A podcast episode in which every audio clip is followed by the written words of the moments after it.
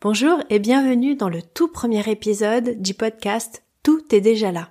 Aujourd'hui, je vais te parler de mon parcours de formation depuis 2011 pour qu'on puisse faire connaissance, mais je vais surtout te partager ce que j'en ai appris et deux conseils indispensables pour bien choisir tes formations de yoga. On se retrouve juste après l'introduction. À tout de suite! Bienvenue sur Tout est déjà là le podcast qui accompagne ton éveil et te donne des clés pour une vie plus consciente. Je suis ton hôte, Anne-Gaëlle Guillot, guide de yoga depuis plus de dix ans, mais aussi tisseuse et tarologue depuis bien plus longtemps. Ce podcast, je l'ai imaginé tel que j'aurais aimé le rencontrer lorsque j'ai initié mon cheminement vers ma spiritualité il y a plus de 20 ans.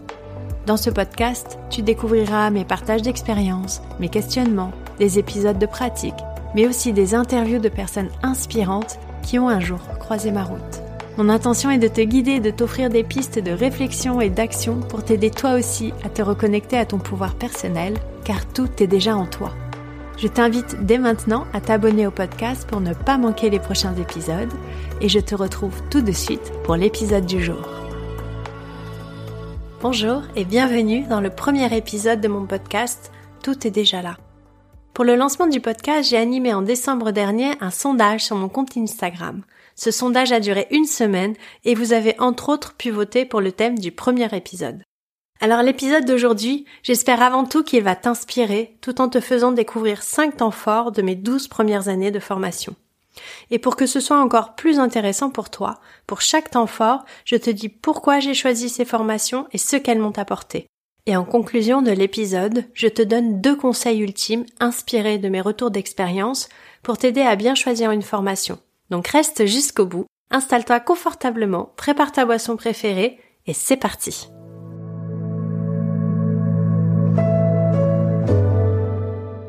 Le premier temps fort sur mon parcours de formation pour devenir guide de yoga a été, comme pour beaucoup d'entre nous, une formation 200 heures. Je suivais un guide de Hatha Yoga depuis 2007 qui nous partageait des textes et ses observations lors de satsang, qui sont des moments où un gourou partage ses expériences et connaissances pour nourrir notre cheminement. Et je trouvais ces moments riches et passionnants. Alors si tu ne le sais pas déjà, sache que je suis d'un naturel curieux et autonome. Donc forcément, j'ai ressenti le besoin de m'immerger dans le yoga pour en savoir plus sur sa philosophie, mais pas du tout dans l'optique d'enseigner. On est en 2011 et à l'époque il n'y avait pas autant de possibilités qu'aujourd'hui pour accéder à des enseignements sur le yoga. En toute honnêteté, ce premier 200 heures, je l'ai choisi parmi les deux formations qui étaient alors proposées à Paris. Ce qui a influencé mon choix est que la formation de Gérard Arnaud était sur une année et en plusieurs semaines. Donc hyper pratique à gérer avec mon boulot de l'époque et mes congés payés. Et il n'y avait pas de prérequis autre qu'un entretien avec lui et il s'était plutôt bien passé. L'autre formation était une formation sur 4 ans en Hatha Yoga, et à l'époque je pensais suivre mon guide de yoga pendant encore très longtemps, donc je ne cherchais pas une nouvelle lignée dans cette pratique. Alors j'ai suivi le 200 heures en Vinyasa et en Hatha Yoga de 2011 à 2012, et j'aimerais vraiment te dire que j'ai beaucoup appris sur la philosophie du yoga, mais alors ça n'a pas du tout été le cas. En revanche, j'ai énormément pratiqué puisqu'on pratiquait de 5 à 7 heures par jour, ce qui m'a permis d'incarner les asanas et les indications pour guider les pratiquants dans les séquences de Vinyasa Yoga. Bon, je voulais pas du tout enseigner, mais au moins ça a nourri ma pratique personnelle. Hein. Après ces 200 heures, le directeur de la formation m'a contacté pour me proposer de guider deux sessions par semaine dans son studio. Alors franchement, sur le coup, j'ai cru qu'il s'était trompé de personne. Coucou le saboteur intérieur. Et puis finalement, je me suis lancée. Et j'y suis restée de janvier 2013 jusqu'en 2014. Alors le fait que les sessions étaient très contrôlées dans ce studio m'a fourni un cadre dans lequel j'ai pu apprendre énormément. Et au fil des mois, des années, les pratiquants qui venaient à ces sessions sont devenus assidus et ça m'a permis de progresser avec eux. D'ailleurs, certains élèves me suivent encore, c'est complètement dingue. Merci, merci. Le second temps fort a été ma rencontre avec le yin yoga lors d'un atelier sur deux jours en 2012. Alors j'aime à raconter combien Lan hyper young de l'époque a détesté sa première session de yin yoga, notamment pour rassurer les personnes qui découvrent la pratique et qui elles aussi rencontrent cette résistance. Mais j'aime tout autant la fin de l'histoire où je me suis enfin posée sur le second atelier, étalée sur un bolster, vous savez, ces gros coussins qui nous accompagnent en yin yoga et en restaurative, avec un large sourire aux lèvres. Les guides de l'atelier Biff Mitoffer et Prema Mai animaient une formation quelques semaines plus tard et bien évidemment, j'étais sur le tapis dès la première heure. Là, j'avoue, ça a été une grande révélation pour moi et j'ai d'ailleurs suivi Biff sur ces trois modules. J'ai même eu la chance de l'assister lors de festivals et d'ateliers jusqu'en 2015. J'ai énormément appris sur le yin yoga, mais aussi sur la transmission et les relations humaines. J'ai adoré leur gentillesse, leur simplicité et leurs univers très riches. Celui de Bif, tissé d'histoire et de symbolique, et celui de Prema, baigné dans l'hindouisme. En 2015, j'ai eu la folle envie d'approfondir le Vinyasa Yoga, une pratique dynamique et plus précisément le Pranaflow Vinyasa créé par Shivare. La fluidité et le lien avec la spiritualité du yoga dans les séquences m'ont convaincu de prendre le train jusqu'à Amsterdam pour pratiquer et apprendre auprès de Shiva. Pour ce troisième temps fort, une fois encore, même si je débarquais de nulle part, et que sans le savoir, j'étais tombée sur le module le plus physique du cursus, et avec Shiva, la dimension Young est réellement intense, crois-moi. J'ai adoré ce module au point de suivre auprès de Shiva et de trois de ses assistantes seniors 470 heures de modules de Planaflow entre 2015 et 2020. Chaque module était riche et complétait parfaitement ma vision de la transmission du yoga aujourd'hui. Chaque séquence nourrissait mon corps et mon cœur. Les playlists étaient complètement dingues et j'ai rencontré des personnes avec lesquelles je grandis encore aujourd'hui. Sur ce cursus, pour être totalement transparente avec toi, je n'ai pas validé mes acquis pour avoir le diplôme 300 heures. Je suis devenue maman et filmer X heures de vidéos pour obtenir le papier n'était plus ma priorité. J'ai énormément appris, des outils pour tisser des séquences qui me ressemblent, des pistes pour creuser la spiritualité du yoga. Bref, pendant ces modules, j'ai grandi, mon cœur et mon âme ont été gonflés à bloc, et franchement, le diplôme n'était plus dans la balance.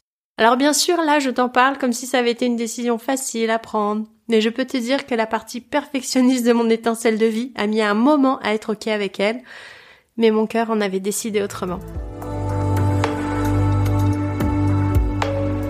En 2018, j'ai eu envie d'en apprendre plus sur la philosophie traditionnelle du yoga. Oui, tu verras au fil de nos épisodes, j'ai beaucoup d'envie et beaucoup de sujets qui m'attirent. Alors pour ce quatrième temps fort, j'ai décidé d'aller m'instruire auprès d'une grande dame, Brenda Feuerstein, l'épouse de Georg Feuerstein qui nous a quittés en 2012. Georg était un universitaire et il a étudié, écrit et transmis beaucoup sur le yoga et surtout sur sa philosophie. Brenda l'a énormément assisté sur ce chemin, mais elle est elle-même une grande guide dans ce domaine. J'ai la chance de suivre auprès d'elle depuis 2018 une transmission sur la philosophie traditionnelle du yoga. J'apprends énormément sur la philosophie du yoga, enfin, dix ans plus tard. J'apprends aussi sur la spiritualité, les origines du yoga moderne, sur les textes sacrés, l'évolution de la pratique au fil du temps, bref, je me régale. J'ai également suivi en 2022 une formation 100 heures auprès de Brenda sur le pranayama, les techniques de respiration yogique. Alors cette année passée à apprendre cette pratique a été incroyable. Déjà, Brenda est un être humain unique. Elle est d'une gentillesse et d'un professionnalisme que je n'ai que très rarement trouvé sur mon chemin. Et la formation en elle-même m'a permis de lever le voile sur le pranayama, de m'immerger dans leurs pratiques et de les intégrer à ma pratique personnelle et ensuite à ma transmission. Bref, ça a été une rencontre incroyable et au-delà de toutes mes espérances. Le dernier temps fort que je vais te partager date de 2023 et je ne peux que te parler de ce qui m'a décidé à suivre cette formation puisqu'elle débute en avril 2024. Alors depuis 2018, je me reconnecte à ma voix V-O-I-X. Pendant des années, je n'ai pas su utiliser ma voix, que ce soit pour me faire entendre, comprendre ou pour transmettre. Alors oui, hein, j'arrivais à présenter des PowerPoint en réunion devant 20 personnes, à guider des sessions de yoga devant plus de 100 personnes sur une péniche, à guider des formations, mais j'avais souvent ce malaise de ne pas réussir à me faire comprendre. Tu vois peut-être de quoi je parle. J'ai suivi quelques sessions avec une super coach vocale en 2019 et ensuite une immersion sur trois modules de yoga de la voix et de chant en 2023. Et là vraiment, le chant de mantra m'a emporté. J'avais déjà ressenti ça lors de sessions de chant avec Prema, une sensation de vibration à l'unition avec je sais pas quoi en fait, hein, franchement, mais puissant. En tout cas, après chaque session de mantra, je sentais bien que ma voix était plus juste. Alors l'été dernier, j'ai contacté Nathalie et Adam qui proposent une immersion sur plusieurs mois dans le Drupad, le chant indien traditionnel, et le chant de mantra. J'ai décidé de suivre le cursus après un échange et un week-end entier à vibrer et à chanter avec eux à La Rochelle. Leur simplicité, leur technicité, leur gentillesse et leur connexion à leur pratique qui transparaît dans leur transmission m'ont inspiré. Il me tarde vraiment de commencer les enseignements, mais aussi de partir en Inde avec eux. Ce sera sûrement l'objet d'un épisode futur dans ce podcast. L'épisode d'aujourd'hui, comme je te le disais en introduction, ne relate que cinq temps forts de ces douze dernières années. Et ça a été dur de choisir, crois-moi. Mais tu l'auras sans doute compris. En dehors du 200 heures initiales, j'ai toujours choisi mes formations parce que les guides m'ont touché par leur personnalité, leur parcours et leur façon de transmettre qui pousse à l'autonomie. Je n'ai jamais choisi une formation pour des questions de praticité ou d'urgence à me former. J'ai toujours écouté mon cœur.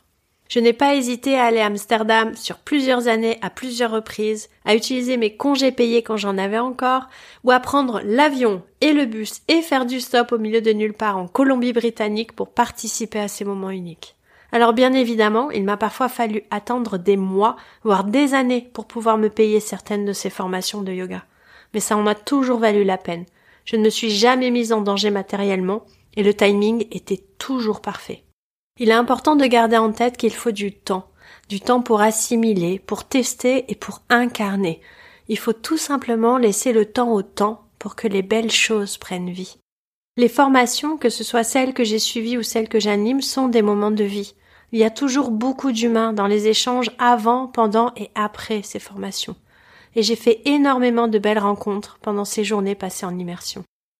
Avant de conclure, je souhaite te partager deux conseils pour choisir une formation.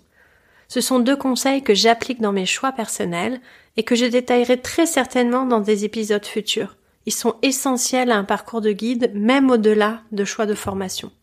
Alors le premier conseil, c'est demande-toi pourquoi tu veux suivre cette formation. Et pour t'aider, tu peux répondre à ces deux questions. Qu'est-ce que cette formation va nourrir chez moi, personnellement? Et si tu es guide, qu'est-ce qu'elle va enrichir dans ma transmission?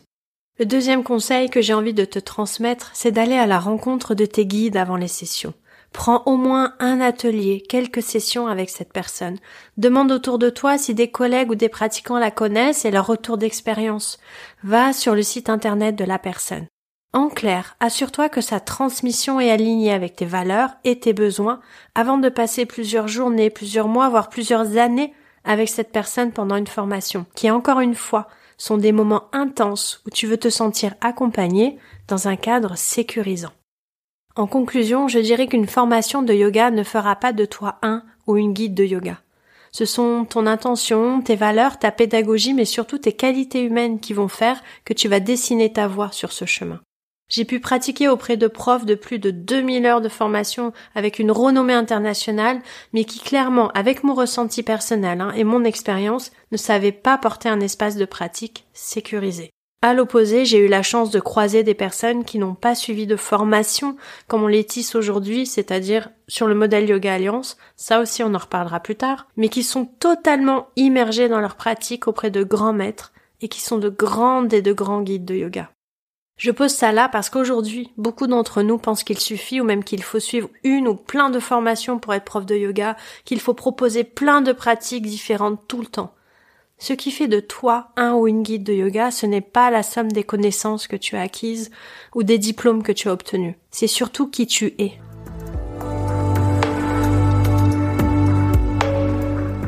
Merci infiniment pour ton écoute. Je sais combien le temps est précieux et ça me touche que tu sois là. J'espère que l'épisode d'aujourd'hui t'a inspiré. Tu trouveras toutes les ressources mentionnées dans les notes de l'épisode. S'il ne fallait retenir qu'une chose, ce serait que tout est déjà là. Écoute ton intuition et suis-la, que ce soit pour suivre des formations ou pour aller à la rencontre de guides qui t'inspirent. Et toi, tu en retiens quoi de cet épisode? Dis-moi tout en commentaire ou en message direct. Si tu as aimé cet épisode, je t'invite à me laisser 5 étoiles ou un mot doux avec ton nom, ton identifiant Instagram sur ta plateforme d'écoute préférée. Pour savoir comment faire, je t'ai préparé un tuto que tu peux retrouver dans les notes de l'épisode. Je te retrouve dans deux semaines pour un épisode intitulé Pratique des yin yoga, une histoire et au lit. À bientôt!